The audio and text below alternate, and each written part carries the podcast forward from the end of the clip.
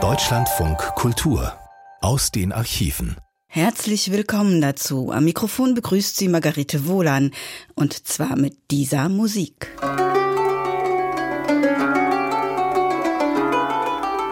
Improvisierte Musik aus Syrien, diesem Land in Vorderasien, das eine so faszinierende Musiklandschaft hat, mit arabischen, kurdischen, armenischen und assyrischen Einflüssen. Wie war es dort früher, vor dem Bürgerkrieg, der 2011 begann und bisher vor allem nur ein Land in Trümmern hinterlassen hat? Und auch bevor die Familie al-Assad die Macht dort 1971 übernommen hat und einen autoritären Staat errichtete?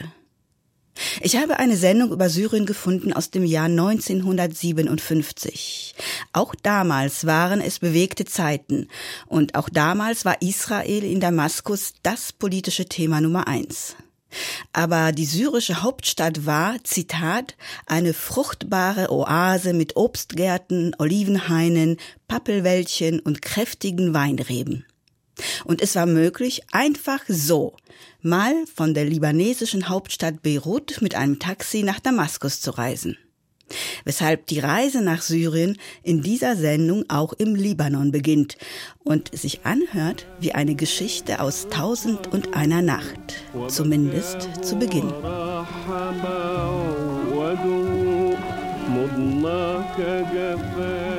Im Osten ist es schon Nacht. Im Osten des riesigen Vierecks, das Arabien heißt.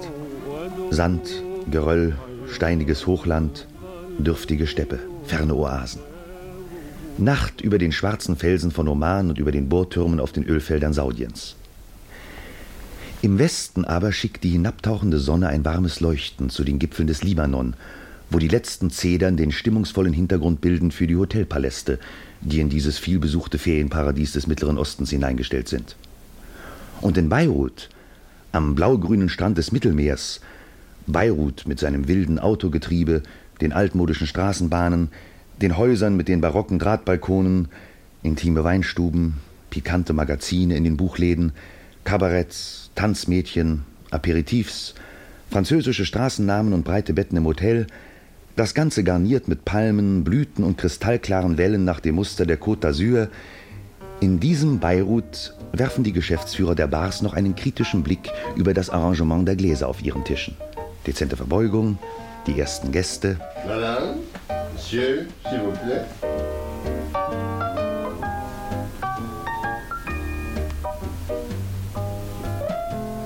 Ein wenig klingt von der Musik auch hinaus auf die Straße. Und so profitiert von den Klängen auch wer nebenan, in der Taverne des Herrn Viaretti an den Tischen sitzt, die der Wirt seinem Lokal vor die Tür gestellt hat. Der Herr Viaretti. Baskenmütze und eine etwas fleckige Jacke sieht aus wie, nun ja, Südfrankreich. Marseille. Mais non, Monsieur, ich bin Libanese, libanesischer Staatsbürger. Ich lebe seit 30 Jahren hier. Geboren bin ich allerdings nicht in diesem schönen Land. Na also, habe ich doch recht. Frankreich, Marseille. No, no, no, no, Monsieur, Sie haben nicht recht. Ich bin ganz woanders geboren. Australien, Melbourne. Herr Viaretti, dieser gute libanesische Staatsbürger, der wie ein Franzose aussieht, einen italienischen Namen hat und aus Australien stammt, bringt eine Karaffe mit weißem Wein. Ein angenehmes, einheimisches Gewächs, gereift unter den Schneehängen des Hermon. Begrüßt zwischendurch einen Stammkunden in fließendem Arabisch und offeriert dann die Speisekarte, französisch geschrieben. Sehr zu empfehlen, Monsieur, meine Spezialität. Frankfurter Würstchen. Oh, direkt aus Frankfurt? Nein, nein, aus Dänemark. Aber Bremer Bier können Sie haben. Wenn das nicht kosmopolitisch ist. Aber so ist man eben im und am Libanon. Und das schon seit 5000 Jahren. Denn dieser schmale Küstenstreifen, eingeengt zwischen Hochgebirge und Meer, dieses winzige Ländchen, in dem man am Morgen in der smaragdgrünen Brandung baden und am Nachmittag nach ein paar Autostunden in 3000 Meter Höhe Skilaufen kann, dieses Libanon war immer ein Durchgangsland, ein Vermittler zwischen Asien, Afrika und Europa. Seine Geschichte ist die Geschichte aller Völker und Mächte, die je im östlichen Mittelmeer einen Auftritt hatten. Sie zogen hindurch, eroberten, gründeten Kolonien, ließen ihre Götter anbeten, brachten Anregungen der Kultur, der Baukunst, der Technik. Und mancher, der im Gefolge der neuen Herren kam, blieb im Lande wohnen. So war es Jahrtausende lang. Und so ist auch das heutige Libanon ein Sonderfall unter den arabischen Staaten. Der einzige arabische Staat mit christlicher Bevölkerungsmehrheit, dem Meere zugewandt und damit auch der westlichen Welt. Überzeugt demokratisch, mit absoluter Pressefreiheit und tiefer Abneigung gegen alle autoritären Experimente. Ein Paradies des ungehinderten Handels, in dem sich alles in höchst glücklicher Weise in Geldwerte umsetzt. Auch die Schönheiten der Natur.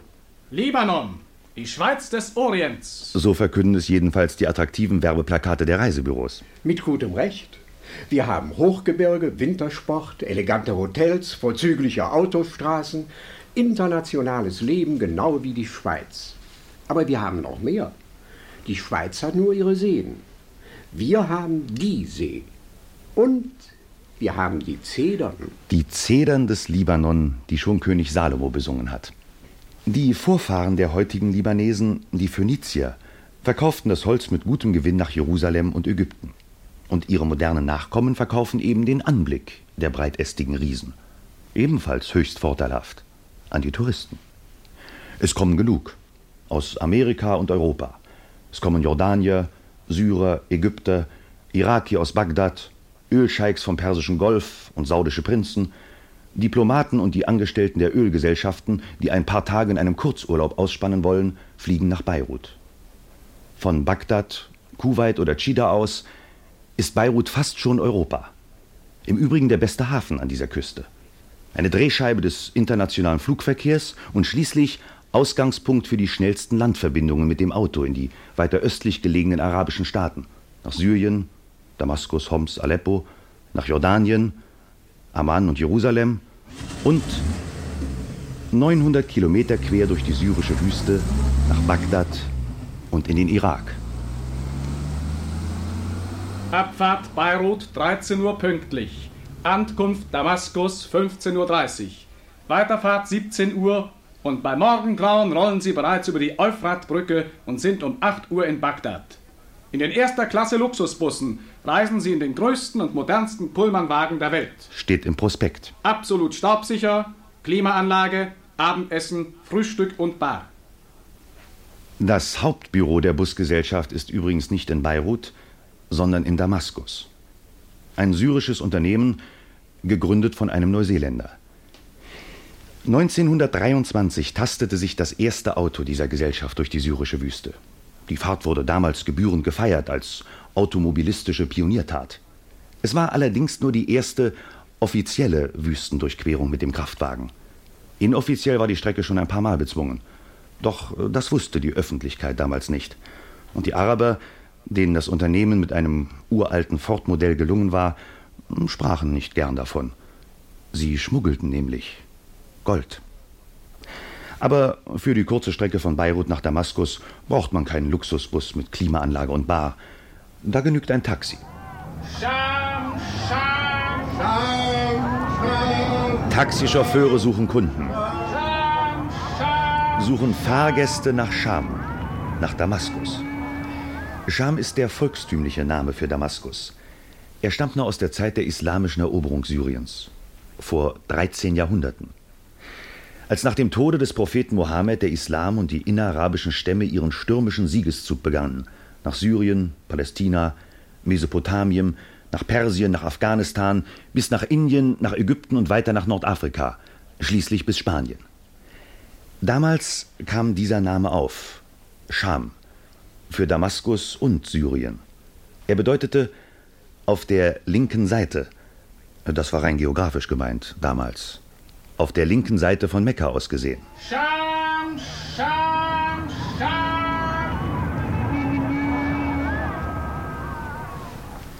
Nicht viel länger als zwei Stunden brauchen die großen, eleganten Taxen von Beirut über die Pässe des Libanon und Anti-Libanon nach Damaskus. Nur 120 Kilometer.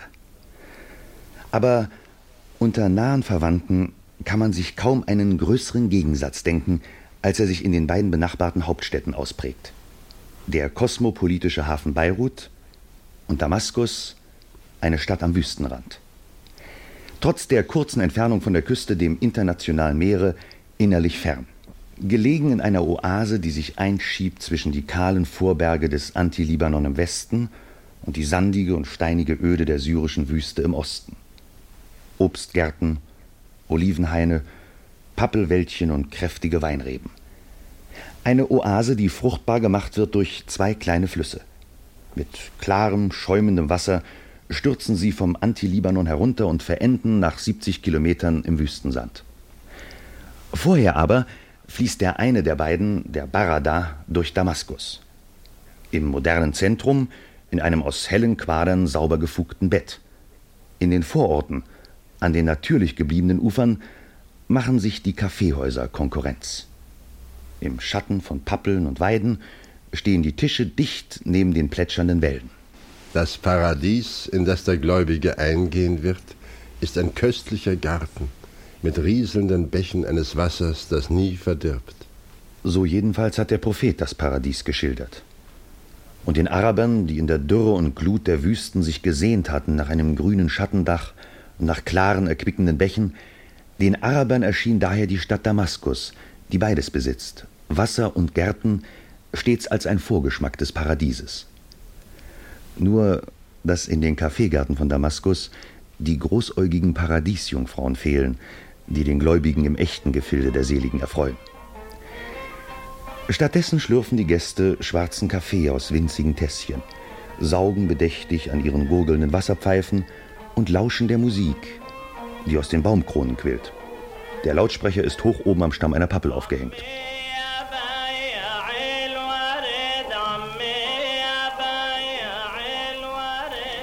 Ja, für die Araber war Damaskus immer ein Paradies.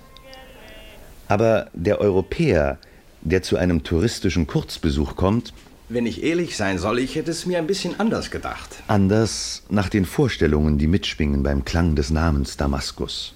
Die berühmten Damaszener Klingen, kunstvoll geschmiedete Schwerter, der Bazar und Karawanen, wie sie leben in der Märchenwelt von Tausend und einer Nacht, der Zauber des Orients und der verlockende Werbeslogan, der so vieles verspricht. Damaskus, die älteste Stadt der Erde. Aber das stimmt gar nicht. Die tüchtigen Werbetexter vergessen nämlich meist hinzuzufügen, dass mit diesem Slogan nicht die absolut älteste Stadt der Erde gemeint ist, sondern nur die betagteste der heute noch lebenden Städte. Und auch darüber kann man streiten. Und der Tourist, der so viel Erwartungen mitgebracht hat. Gewiss alles sehr schön, modern, sauber, sehr gepflegt. Eine Großstadt unserer Zeit, gewiss ja. 350.000 Einwohner, meist europäisch gekleidet. Das Stadtzentrum sachlich kultiviert. Und die neuen Viertel breite, gerade Avenuen, prachtvolle weiße Villen. Die könnten in jeder europäischen Großstadt stehen. Alles so neu und ordentlich, so einheitlich neu und ordentlich, eigentlich etwas nüchtern. Ja, das ist wohl meist der beherrschende Gesamteindruck. Obwohl es natürlich auch noch einiges andere gibt in Damaskus. Wenn ich Ihnen etwas empfehlen darf, setzen Sie sich auf den Teppich. Auf den Teppich der Umayyaden-Moschee. Ach, die kenne ich schon besichtigt. Natürlich, das versäumt niemand, die Umayyaden-Moschee zu besichtigen. Das Touristenbüro stellt geprüfte Führer, Dolmetscher in zwei Sprachen. Und sicherlich erfahren die ausländischen Besucher dabei interessante Details aus der Baugeschichte, was man eben so wissen muss. Ladies and Gentlemen, Mesdames et Messieurs. Ursprünglich war diese Moschee eine christliche Kirche im vierten Jahrhundert von Kaiser Theodosius als dreischiffige Basilika erbaut. Der Innenraum ist 140 Meter lang und 37 Meter breit.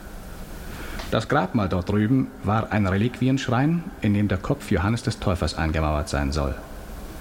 Als die islamischen Araber 635 Damaskus eroberten, teilten sie die Kirche und benutzten sie zunächst mit den Christen zusammen als Gotteshaus.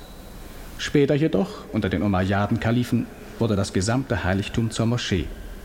Zur Umayyaden-Moschee. Der Wandschmuck, die Gebetsnischen und die Predigtstühle sind hervorragende Meisterwerke islamischer Kunst. Bitte beachten Sie die wundervolle Farbenwirkung des Marmors. Ja, bitte beachten Sie. Aber setzen Sie sich auf den Teppich. Es wird Ihrem Seelenfrieden gut tun. Und außerdem spüren Sie dabei mehr von der Atmosphäre des Raums und dem Geist dieser Welt, als wenn Sie sich in der gleichen Zeit durch alle Moscheen der Stadt jagen lassen. Pay attention to this marvelous mosaic. Voyez, s'il vous plaît, cette mosaïque très magnifique. Sehen Sie hier und beachten Sie. Beachten Sie stattdessen die Tauben, wie sie unter dem Dachgebälk gurren. Sie flattern herein durch die offenen Türen, schwirren wieder hinaus auf den Hof, trippeln in dichtem Schwarm kopfnickend um einen Mann, der ihnen Futter streut, mit vollen Händen aus einem Korb. Der Moscheediener fegt die Steinplatten mit einem Palmenwedel, ein Brunnen rauscht, leise plätschernd fällt das Wasser in die breiten Schalen, an denen die Gläubigen vor dem Gebet die vorgeschriebenen Waschungen vollziehen. Gesicht, Hände, Unterarme und nun noch die Füße. Ein einsamer Beter breitet seinen kleinen Teppich aus, um auf ihm stehend, kniend und die Stirn zu Boden geneigt, Allah zu preisen. Allahu Akbar. Und dann spricht er die erste Sure des Koran. Lob und Preis sei Gott dem Weltenherrn, dem Allerbarmer, da der herrschet am Tag des Gerichts. Dir wollen wir dienen und zu dir wollen wir flehen, auf dass du uns führest den rechten Weg, den Weg derer, die deiner Gnade sich erfreuen, nicht aber derer, über die du zürnest, und nicht den Weg der Irrenden. Im Schatten der Arkaden, die den großen Hof auf drei Seiten umsäumen, hocken einige Männer, lauschen der Rede eines würdigen Alten. Vielleicht erklärt er ihnen die Lehre des Propheten, vielleicht aber, wer weiß, spricht er auch von den Preisen der Pantoffelmacher oder von der Politik und ihren Überraschungen, die sie diesem unruhigen Land von Zeit zu Zeit zu bringen pflegt. Die Zuhörer nicken bedächtig. Und auf der anderen Seite sieht man durch die Türen, die sich dort zur Straße öffnen, das geschäftige Leben des Bazars vorbeiziehen. In der großen Halle der Moschee auf dem Teppich sitzend, blickt man auf das Bazargetriebe wie auf einen Film, aber einen Film mit abgeblendetem Ton. So stört er den Frieden der Halle nicht, unterstreicht ihn nur noch. Ebenso wie die Sonne, die den Hof ausleuchtet, die wundersame Kühle des Innenraumes noch erfrischender spüren lässt. Ja, und dann geht man in einen kleinen Garten hinter der Umayyaden-Moschee, wo seit 800 Jahren Sultan Salah el-Din el-Ayyubi in seinem kunstvoll gemeißelten Sarkophage ruht.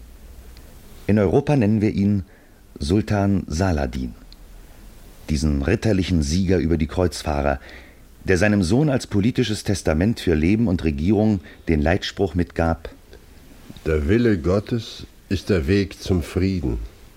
Ihn trachte zu erfüllen. Hüte dich davor, Blut zu vergießen und baue nicht darauf, denn Blut schläft niemals. Das Vermächtnis eines edlen Mannes. Und nicht weit von der Ruhestätte des großmütigen Gegners der Christen, die ausgezogen waren, um mit dem Schwert das heilige Land zu gewinnen, nicht weit davon beginnt eine ziemlich enge Gasse, der Sukmidat Pascha. Die Straße, die da heißet, die Gerade. So wird sie in der Apostelgeschichte genannt. Die Gerade Straße. An ihr lag das Haus, zu dem Saulus geführt wurde, der wilde Christenverfolger, nachdem er auf dem Weg nach Damaskus vor einer überirdischen Erscheinung erblindet war. Und von diesem Haus in der geraden Straße zog er dann, wieder sehend geworden, als Paulus in die Welt, um dem neuen Glauben die Seelen zu erobern. An einem Rest der Stadtmauer wird auch noch die Stelle gezeigt, an der die Christen den bekehrten Paulus bei Nacht in einem Korb herunterließen, weil die jüdische Gemeinde, die den Abtrünnigen verfolgte, an den Toren Posten aufgestellt hatte. Aber so bedeutsam diese Erinnerungsstätten für die Geschichte sind, für das heutige Damaskus ist etwas anderes viel typischer. In Beirut, in Kairo, in Bagdad findet man sich so bequem zurecht. Aber hier, man kann ja kein Straßenschild lesen. Keine Firmenreklame, keine öffentliche Aufschrift, nichts. Ja, außer den Namen ganz weniger Hotels, überall nur arabische Schriftzeichen. Die sehen ja sehr dekorativ aus, aber wer kann sie schon lesen? Die Syrer natürlich. Und warum sollten sie auch nicht ihre eigene Schrift verwenden? Nur weil es für den Europäer etwas unbequem ist? Wir sind Syrer. Gewiss. Nur eben sehr betont. Und deshalb sind diese Straßenschilder doch mehr als eine selbstverständliche Äußerlichkeit. Ein Ausdruck des arabischen Nationalismus. In Syrien war er immer sehr ausgeprägt, nicht erst seit heute. Der syrisch-arabische Nationalismus hat eine alte Tradition.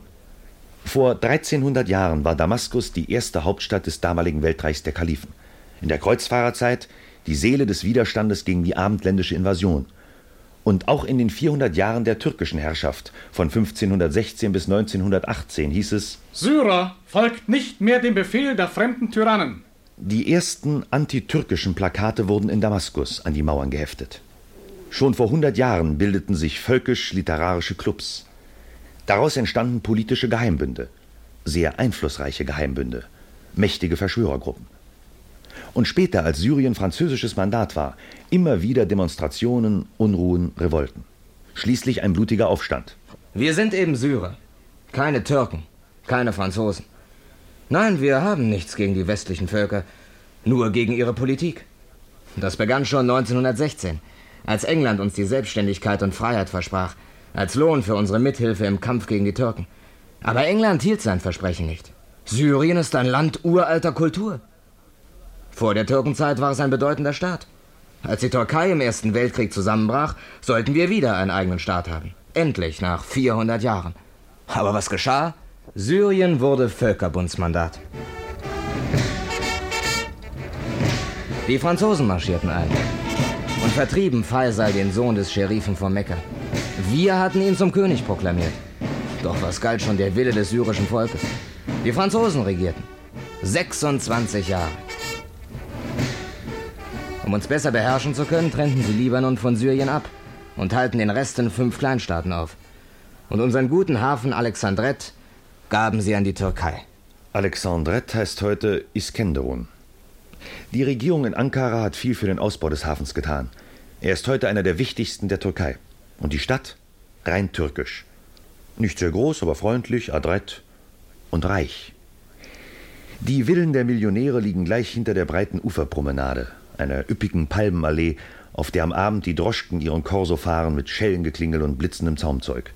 Und überall, über dem hellen Strand und den leichten Wellen, über trappelnden Droschkengäulen, lustwandelnden Müßiggängern und den Schuhputzerjungen, die lüsternen Blicks an den Tischen der Cafés entlang streichen, über allem verschweben die türkischen Melodien.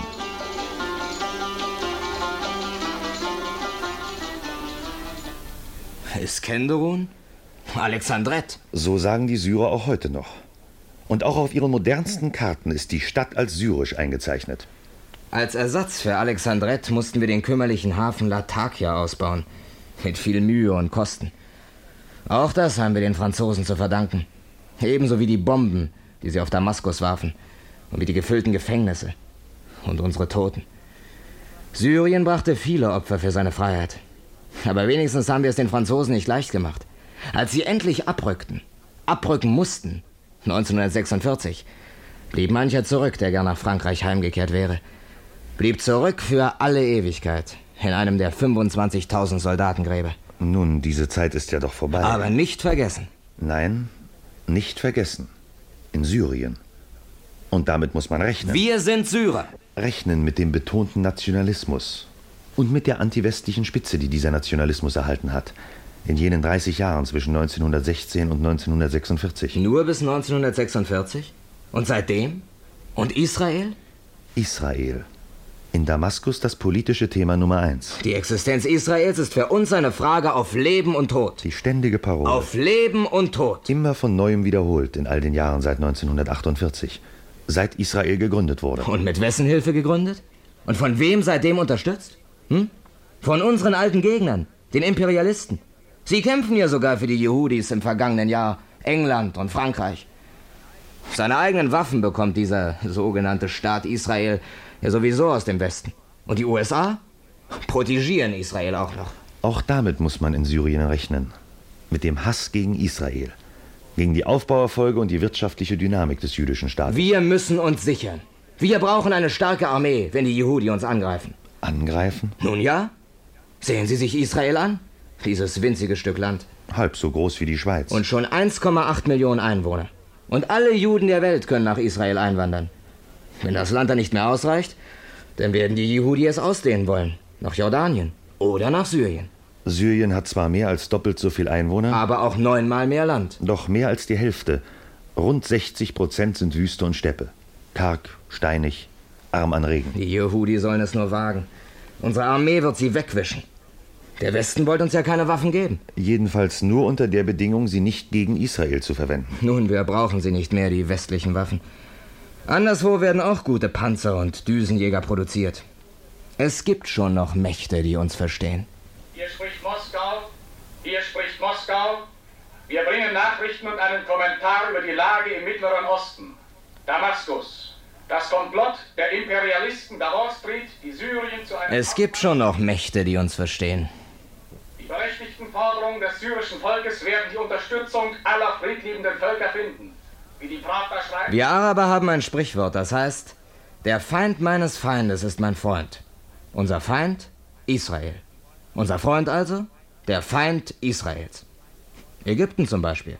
Und außerdem jeder, der uns hilft, gegen Israel gerüstet zu sein. Jeder, der unsere Armee stärkt und uns wirtschaftlich entgegenkommt. Die Kräfte des Fortschritts, die nichts anderes im Auge haben als das Wohl ihrer syrischen Heimat. Nein, mit Kommunismus hat das gar nichts zu tun. Die kommunistische Partei ist nicht sehr bedeutend in Syrien. Und Moskau verlangt ja auch nichts. Es will uns nur helfen. Mit Waffen, Krediten, Experten. Weiter nichts. Weiter nichts? Dieses Syrien sitzt am Ölhahn Europas. Drei große Ölleitungen aus dem Irak laufen durch Syrien. Zur Küste des Mittelmeers, wo sich die Tanker die Bäuche volllaufen lassen an den Piers. Und auch die TAP, die transarabische Pipeline, die von den Ölfeldern Saudi-Arabiens kommt, 1800 Kilometer quer durch die Wüste, schneidet syrisches Gebiet. Gesetzt den Fall, die irakischen Überlandleitungen werden unterbrochen dann stehen die Pumpen still auf den reichen nordirakischen Ölfeldern von Kirkuk und Ain Salah. Und der Irak könnte nur noch von seinen Feldern am Persischen Golf exportieren. Und gesetzt den Fall, die TAP wird gestört. Dann sinkt die Versorgung der europäischen Länder mit saudischem Öl sofort um 40 Prozent. Gewiss, unter normalen Verhältnissen ist auch Syrien daran interessiert, dass die Ölleitungen intakt sind. Denn Syrien bekommt Prozente vom Durchlauf des Öls. Und Syrien kann das Geld gut gebrauchen. Das Land ist zwar lange nicht so arm wie Jordanien, aber es ist doch nicht reich. Es muss seine Industrie entwickeln, seine Landwirtschaft. Weizen und Baumwolle, die wichtigsten Aktivposten für den Export. Oh, Syrien hat schon viel geleistet. Unsere landwirtschaftliche Produktion hat sich vervierfacht in den letzten 20 Jahren. Wir haben zahlreiche neue Fabriken, Baumwollspinnereien, Textilunternehmen. Und alles aus eigener Kraft. Na, und jetzt wird uns die Sowjetunion helfen. Ja, so sieht der politische Hintergrund aus in Damaskus. Dazu kommen dann noch die internen Rivalitäten, Intrigen, Prozesse, Verhaftungen. Aber das ist nichts Neues in Syrien. Elf Jahre ist Syrien nun selbstständig. Und in diesen elf Jahren fünf Staatsstreiche. Fünfmal eine gewaltsame Änderung der Regierung, des ganzen Systems. Feudalherrschaft, Diktatur und verschiedene Spielarten der Demokratie. Immer abwechselnd. Ein Staatschef wurde erschossen von seinem Nachfolger. Der Nachfolger wurde ermordet. Ein drittes Staatsoberhaupt lebt im Exil, in Abwesenheit zu Zuchthaus verurteilt. Und im Übrigen, wie gesagt, Intrigen, Prozesse, Machtkämpfe.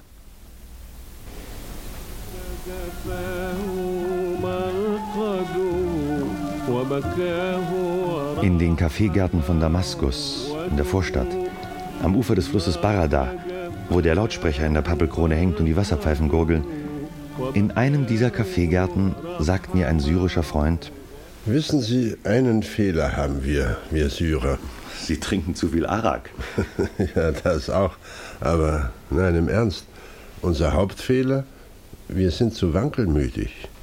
Wenn jemand eine Zeit lang regiert hat, dann sagt das Volk, nun aber Schluss. Ein neuer Mann muss kommen. Bisher jedenfalls war es immer so. Wie es in Zukunft werden wird? Tja, Warten wir ab. Hier spricht Moskau. Wir sind Syrer. Hier spricht Moskau. Was die Zukunft bringen wird, warten wir ab. Aber trotzdem, wenn Sie einmal nach Damaskus kommen als gern gesehener Tourist, vergessen Sie nicht, setzen Sie sich auf den Teppich. Vielleicht wird das irgendwann auch wieder möglich sein. Das war eine Sendung aus der Reihe Tatsachen und Meinungen der RIAS Politikredaktion vom 10. September 1957. 20 Jahre später entstand das folgende Kurzhörspiel von Ursula Püschel. Es spielt in Damaskus und es geht dabei um eine Frau und einen Mann, die sich in diesem kulturellen und historischen Herz Syriens kennenlernen. Sie ist eine junge Politologin aus der DDR, die zu Studienzwecken nach Damaskus entsandt wurde. Und er ist ein Palästinenser, der in der syrischen Hauptstadt lebt und der der Frau behilflich sein soll. Es beginnt ein Doppelmonolog, bei dem neben einer sehr zarten Romanze, die im Entstehen begriffen ist, auch die kulturellen Unterschiede und die politische Situation der Palästinenser reflektiert werden. Als ich das erste Mal die Londoner Börse sah, habe ich sie wiedererkannt. Als ich endlich in Amsterdam mich an der niedrigen Tür bücken konnte, um in Rembrandts Haus zu treten, war ich nicht fremd. Als ich das erste Mal auf dem Roten Platz stand, war ich gerührt, weil der schon erlebte, längst Vertraute in Wirklichkeit so klein ist. Hier kannte ich nichts. Aber unser Flugzeug hat mich nicht in unberührte Natur entlassen, sondern seit langem und von vielen berührt. Hier war früher Kultur als dort, woher ich komme. Leben ohne Dämmerung. Übergangslos der Nachteinfall. Da grüße ich nach oben. Orion. Den kenne ich. Sogar Himmelsforscher nennen ihn das Schönste unter den Sternbildern. Ich nahm solch Bewährten hin und sah nur Gewöhnliches. Hier sehe ich seinen hohen Glanz, und er ist mir fremd.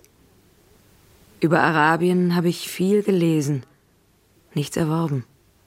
Und morgen schon beginnt die Arbeit. Ich soll den Europäern behilflich sein, wenn sie in unserem Theater filmen, weil ich Deutsch kann. Auch eine Frau ist dabei. Die Stadt brauche ich Ihnen nicht zu zeigen, das ist gut. Es ist nicht meine Stadt. Ich dachte, ich sei ein Mensch ohne Vorurteile. Da habe ich drei Tage lang die Handtasche an den Körper gepresst, bis mir die lächerliche Ängstlichkeit bewusst wurde. Ich habe wirklich die arabischen Diebe erwartet. Die Schrift ist für mich nur ein schönes Ornament und keine Information. Vom Verkehr mit Wörtern bin ich ausgeschlossen. Zu Fatih habe ich Fatih gesagt und keiner verstand, was ich meinte. Eine Stumme. Die Taschen voller Zettel mit Ortsangaben für den Taxifahrer. Programmierungen im Gehirn, die sonst entlasten wie Mensch mit Rock und Kopftuch gleich Frau, sind hier wertlos und hinderlich. Wie ich Seife kaufen musste, ging ich los mit den Reiseberichten über orientalische Basare im Kopf. Ich griff die Waren an, als hätte ich ein Recht auf sie, legte dem Händler vor, was ich wollte, und hielt ihm eine Münze hin, vorsichtshalber eine kleine. Er versuchte nicht Englisch oder Französisch zu reden, schmeichelte nicht mit Madame, bot auch nichts weiter an, gab Geld zurück. Wortlos. Da geht die Blonde die bei uns im Theater einen Vortrag gehalten hat, geht und schaut die elenden Hütten an, sicher voller Mitgefühl. Die Frauen, die am Brunnen stehen, heute wie jeden Tag, weil sie sich dort treffen können. Denn Wasser muss geholt werden und das ist ihre Arbeit. Die wird sie exotisch finden, wie sie die Behälter auf ihrem Kopf tragen. Mit Grazie, sagen die Europäer. Die zerbeulten Blechkanister stören allerdings. Früher hatten sie Krüge, als sie noch zu Hause waren. Oder sie hatten Wasser im Haus. Sie wird sehen, dass in Syrien viele schlecht leben. Hier wohnen aber nicht nur Syrier, die arm sind, sondern auch Palästinenser. Menschen, die Flüchtlinge werden mussten. Jahrzehnte schon. Jahrzehnte noch. Was ist unser Leben?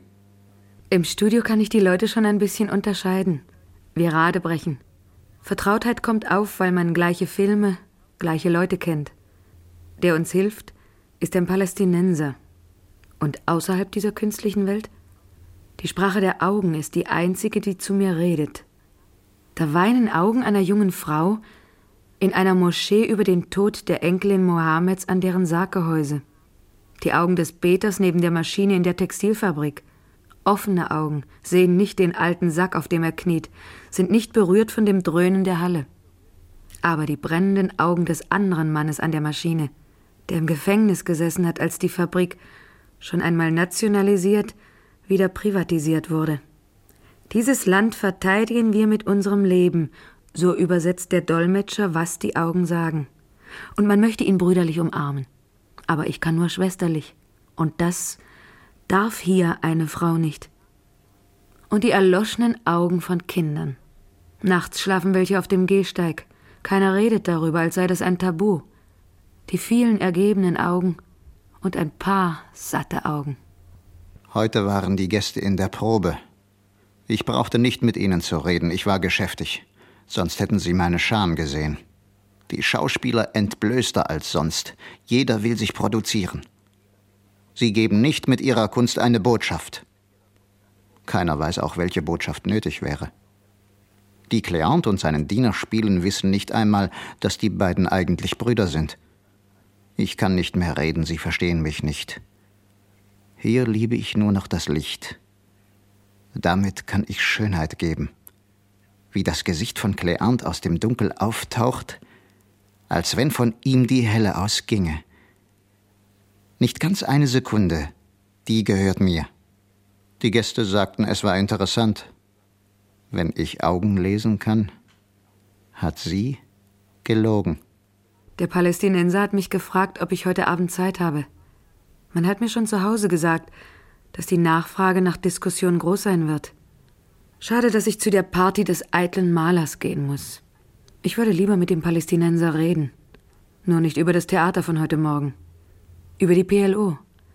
Habe ich jemals so hoffnungslose Augen gesehen. Er ist ein auffallend hagerer Mann mit kurz geschnittenem Haar. Ich bin zornig, weil ich das meiste vergessen habe von der deutschen Sprache. Während der Szene mit Cleant und seinem Diener verlangte sie eine Zigarette, die Blonde mit dem unaussprechlichen Namen. Sie war erregt. Wenn ich richtig verstanden habe, weil dieses Ballett der beiden umeinander tot bleibt bei so viel Bewegung, weil es nichts erzählt von den Menschenbeziehungen zwischen Cleant und seinem Diener. Ob sie nach der Vorstellung wirklich keine Zeit hatte? Vielleicht ein andermal war das eine Höflichkeitslüge ob ich wohl in Europa, wo uns die Frauen nachliefen, auch nur die Hand ausgestreckt hätte ihretwegen. Aber wie sie mich anblickt, wenn sie auf eine Antwort wartet. Unsere Frauen sehen uns nicht so an. Das Mädchen, das ich geheiratet habe, hat drei Jahre lang meine Schwester besucht und wir haben niemals einen Blick gewechselt. Sie aber schaut mich einfach an und fragt. Ich rauche zu viel. So viel habe ich noch nie geraucht. Jeder, den ich treffe, bietet Zigaretten an. Und ich treffe viele und lehne niemals ab. Rauche gierig, als könnte ich so die Verbindung herstellen, könnte einen Zipfel von dem Land gewinnen. Und dann rauche ich wieder, weil ich mich aufrege. Um gelassen zu erscheinen wie Sie, brauche ich ein Ventil. Nein, lieber Palästinenser. Brüder sind Cléant und sein Diener nicht. Keine Brüder aber zeitweilig Verbündete gegen den gemeinsamen Feind. Du denkst, sie seien Brüder, weil der Diener den jungen Herrn mit der Taktik gegen den alten, reichen Herrn versorgt. Aber gleiche sind sie deswegen nicht. Des armen Klugheit kann man nicht oben, kann man nur unten erwerben. Ob wir uns verstehen könnten? Mansur? Heute Abend konnte ich meinen Antrag nicht wiederholen, heute konnte ich der Blonden nur meinen Bruder vorstellen. Ich muss ihm helfen, er muss Bauzeichnungen abgeben, diesmal für eine Schule, und ich soll sie beschriften. Er hat einen Beruf, der uns nutzt, Häuserbauer, und er verdient Geld. Ich habe immer die Kunst geliebt. Sie rollte das Papier auseinander und wollte alles wissen. Dorf oder Stadt, warum nicht Typenbau, wie viel Kinder in den Räumen, welches Alter. Sie haben sich das erste Mal gesehen, lächelten sich an wie Verschwörer, und ich stand beiseite. Morgen fangen wir an zu drehen. Immer muss angefangen werden, bevor du genug weißt. Kennenlernen und urteilen fallen zusammen. Wirst du der doppelten Verantwortung gerecht werden, dem Fremden und dem eigenen Land gegenüber? Gäbe es eine Sicherheit, so durch das nachsichtig hilfreiche Vertrauen der Freunde um uns? Mansur, ob ich den Namen richtig aussprechen könnte? Nun bin ich ein paar Tage fort. Ich habe die kleine Rolle in dem schlechten Film angenommen. Hätte ich mich noch einen Tag geziert, wäre sie vergessen gewesen. Ich brauche aber Geld. Wie eine Hure, sagt man in Europa. Die Gäste brauchen mich jetzt nicht, wir sind nicht verabredet. Sie weiß nicht, dass ich weg bin. Wie macht Israel Krieg? Kunetra. Schöne Stadt. Versprengte Blumen zwischen den Trümmern aus der Zeit, als sie noch lebte und an ihrem Rand zu den Golanhöhen hin kostbare grüne Üppigkeit in dem wüstenarmen Land. Zerstört, bevor Israel dem Beschluss der Vereinten Nationen gehorchen und die Stadt wieder räumen musste. Araber, wir brechen euch alle Knochen. Solche Losungen begleiteten am Anfang des Oktoberkrieges die Ankündigung, dass sie Damaskus erobern werden. Flugzeuge kamen schon und bombardierten, teure aus den Vereinigten Staaten. Aber dann fielen sie vom Himmel. Die Araber konnten sich mit sowjetischen Raketen verteidigen. In Kunetra am Eingang der Stadt eine Autoruine. Das erste syrische Fahrzeug, das die Stadt im Vertrauen auf den Rückgabebeschluss erreicht hatte. Es wurde zerschossen und dann symbolisch aufgehängt an einem Laternenmast. Die Steine erzählen selbst meinen militärisch ungeübten Augen, dass Brutalität dieses Trümmerfeld gemacht hat. Nicht durch Bomben oder Granaten sind die Häuser zerstört. Sie sind von unten gesprengt, in sich selber zusammengefallen. Christenkirche und Moschee erkennt man noch. Plötzlich sind auch die getöteten Häuser Vietnams im Gedächtnis. Das waren nur Bilder für mich, denn ich war nie da. Jetzt erfahre ich, was davon als Leben im Gehirn gespeichert ist. Einmal, als ich noch in Graz studierte, war ich betrunken. Am nächsten Tag fragte ich, was ich gemacht habe. Das Leder eines alten Buches von Molière über der Kerze geröstet. Und erklärt, ich will alle Juden töten. Aber ich bin kein Judenhasser. Ich kämpfe gegen die Zionisten. Wie aber ist dieses Wort aus mir gekommen? Es war nach meinem Besuch in Auschwitz. Das KZ hatte ich sehen wollen, als ich in Europa war. Ich stand da, wo sie vergast worden sind, ahnungslos, viele von ihnen noch am Rande des Lebens. Da ging ich suchen nach den Zeichen von Widerstand, Zeichen von Würde in der Erniedrigung. Ich wollte verbunden sein mit denen, die den Kampf aufgenommen hatten. Als ich nach Auschwitz fuhr, waren wir schon 14 Jahre Flüchtlinge. Im Hausflur mit dem Palästinenser Mansur. Wie konnte ich dahin geraten? Hätte nicht geglaubt, dass ich mich je in solche Lage würde bringen lassen. Erst wollte ich die Frau haben. Lächerlich, wenn sich nicht einmal ein Bett für zwei findet. Dann wurde es schlimmer, ich fing an, sie zu lieben. Sie schaute mich an mit ihren kleinen Augen voller Fragen. Nie hat ein solches Augenlicht auf mir geruht. Und als ich sie lieb hatte, habe ich sie in den Hausflur gezogen. In unseren Dörfern tötet man noch für solche Vergehen. Lange habe ich ohne Frau gelebt. Seit ich zu meiner nicht mehr gehe, die sich aus Pflicht hinlegt, die von dem Glück der Zeiten nichts versteht, als ich durch den Fluss über die Grenze ging kämpfen. Ich konnte es nicht mehr ertragen, allein zu sein, wenn ich mit ihr war. Kälte. Wie sehr hätte ich Wärme gebraucht. Mit dieser, die freundlich ist, habe ich getan, was ich verachte. Sie konnte nicht wissen, was ich vorhatte. Sie wurde überfallen. Ich habe sie überfallen. Als ich mich getraut habe, ihn mit seinem Namen anzureden, sprach ich Mansur falsch aus, und er lächelte. Seltenes Lächeln in diesem zerklüfteten Gesicht. Wäre er zu Hause Mansur für mich geworden? Oder irgendein Araber geblieben? Warum bin ich zu diesem Mann viel nachsichtiger, als ich bei uns zu irgendeinem wäre? Der maßlose Wunsch, für einen Tag wenigstens mit meinem ganzen Selbst teilzuhaben an dieser fremden Welt, die doch unsere Welt auch ist. Was wird wohl deine Waffe sein, Mansur, wenn du die Kalaschnikow, die du am meisten liebst, von allem, womit du gearbeitet hast, nicht mehr brauchst? Er will nicht im Flugzeug kämpfen, sondern auf der Erde, Auge in Auge mit dem Feind. Kein strategischer Gesichtspunkt. Welche Rolle spielen sie überhaupt in diesem Krieg? Sie nennen sich Fedain, das heißt Todgeweihte. Schön klang mir das Wort, als ich den Sinn noch nicht kannte. Aber Todgeweihter, so sollte sich keiner von unseren Kämpfern nennen müssen.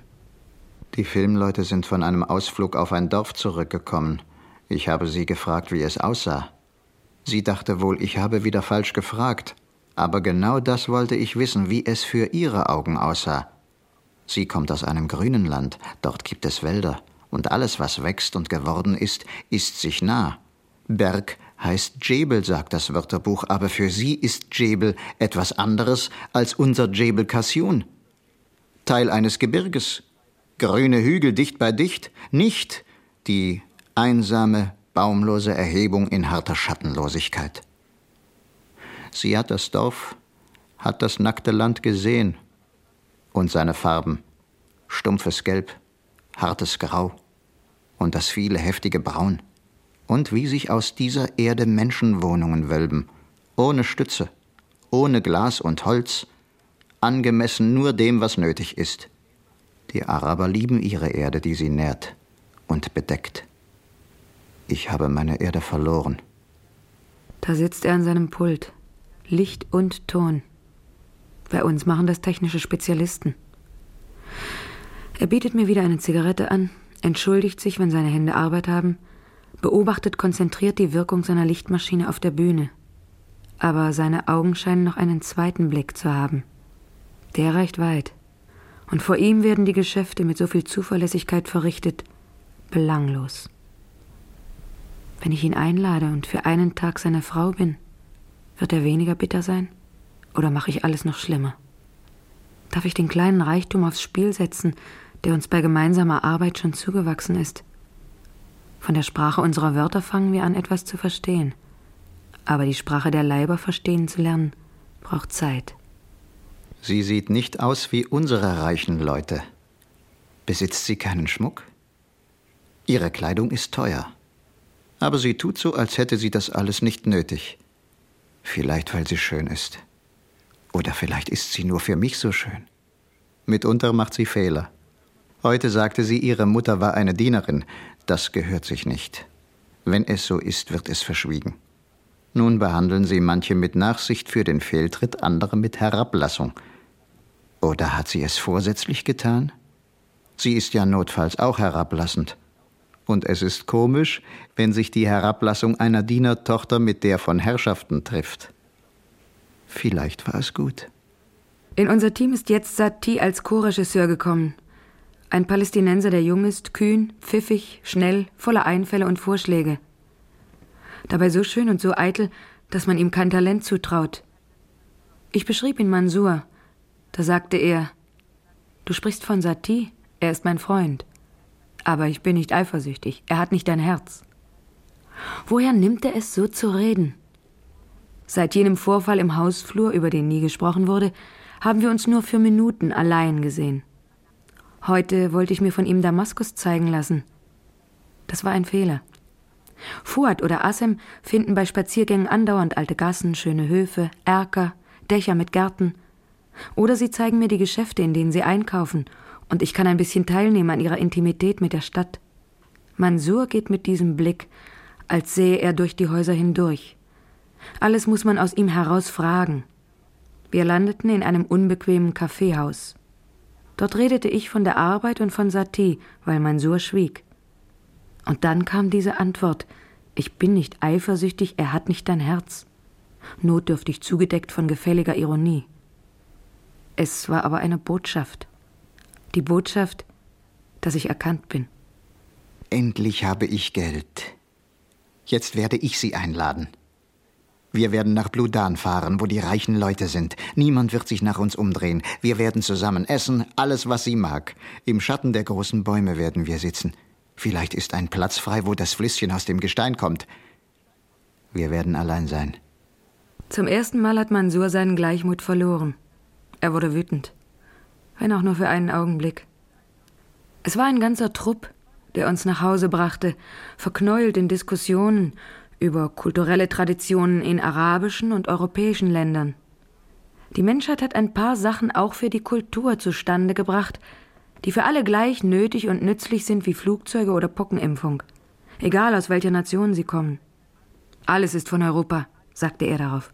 Und was ist unseres? Was ist unser Theater? eine milde Gabe, ein Import. Auch was Europa einmal von uns gelernt hat, wir haben es vergessen, bekommen es nun gnädig zurück. Selbst diese Jacke, die dürftige braune, die er immer trug, Signal für mich, wenn ich ihn von weitem ausfindig machte. An der zerrte er jetzt, als wollte er sie vom Leibe reißen. Selbst die ist aus Europa und war nicht mal neu. Die ist alt gekauft. Wir kaufen immer alt aus Europa, weil wir so arm sind. Da lachte Satie das tun die reichen Araber auch. Mansur ist wohl als Kind bemittelter Leute auf die Welt gekommen. Aber nun lebt er irgendwie, wie im Krieg. Auch deswegen mag ich ihn, weil er kein Geld hat für protzige Einladungen, wie ich sie oft bekomme. Die billiger sind als der Tee auf dem Dorf, den uns der Bauer gab. Seine Frau stand hinter ihm. Und mehr hatten sie nicht, die Gäste zu bewirten. Nun Sind unsere Tage hier schon gezählt? Ein Tag war Leben. Wir liebten uns. Sie war meine Frau und unsere Schande ist ausgelöscht. Ein Tag. Was weiß sie aber von meiner Existenz? Das erste Mal mit der Waffe, die Kämpfer neben mir. Ich fühlte ihre Nähe und ich so wunderbar allein. Wahnwitzige Sicherheit, dass ich auf keine Mine treten würde, als wir zu dem Bunker vorgingen. Ich ging ohne Schuhe. Die bloße Haut machte die Schritte nicht ungefährlicher, aber ich wollte die Erde fühlen, den Tau, die Steine, die Disteln. Ich liebte es, dass ich mir wehtat. Groß war die Stille unter den Sternen. Als die Schüsse kamen, ging ich zu Boden. Angst. Auch wohl zu sehr mit mir allein. Ich hätte darüber nachdenken sollen, ob das Feuer gezielt war oder Zufall, das aus dem Bunker kam. Aus diesen Stellungen hatten sie das Dorf terrorisiert. Schrecken in die Herzen der Araber jagen. Jetzt waren die Stellungen nicht mehr anonym. Es waren Männer, die schossen. Ihre Schüsse meinten uns.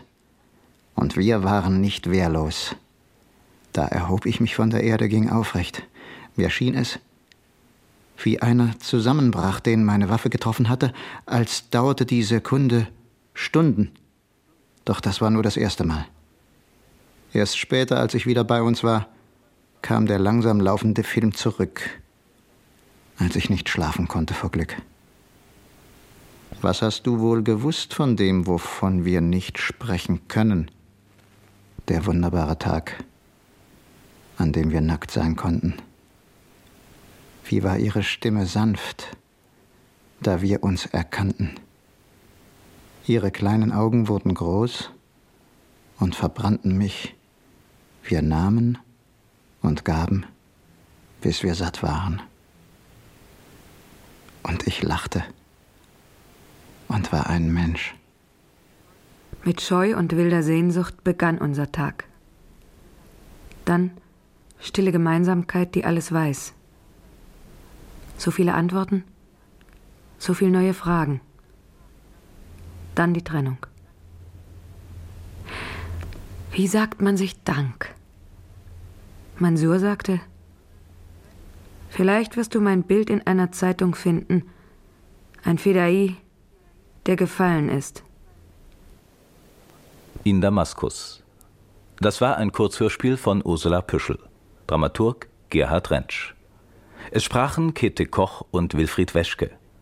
Technik Dietmar Hagen, Regie Günter Burmann. Und gesendet wurde es am 27. November 1978 im Berliner Rundfunk der DDR. Das war es bei Aus den Archiven für heute. Wenn Sie uns gut finden, empfehlen Sie uns bitte weiter, liken oder teilen den Podcast. Ich bin Margarete Wohlan. Machen Sie es gut.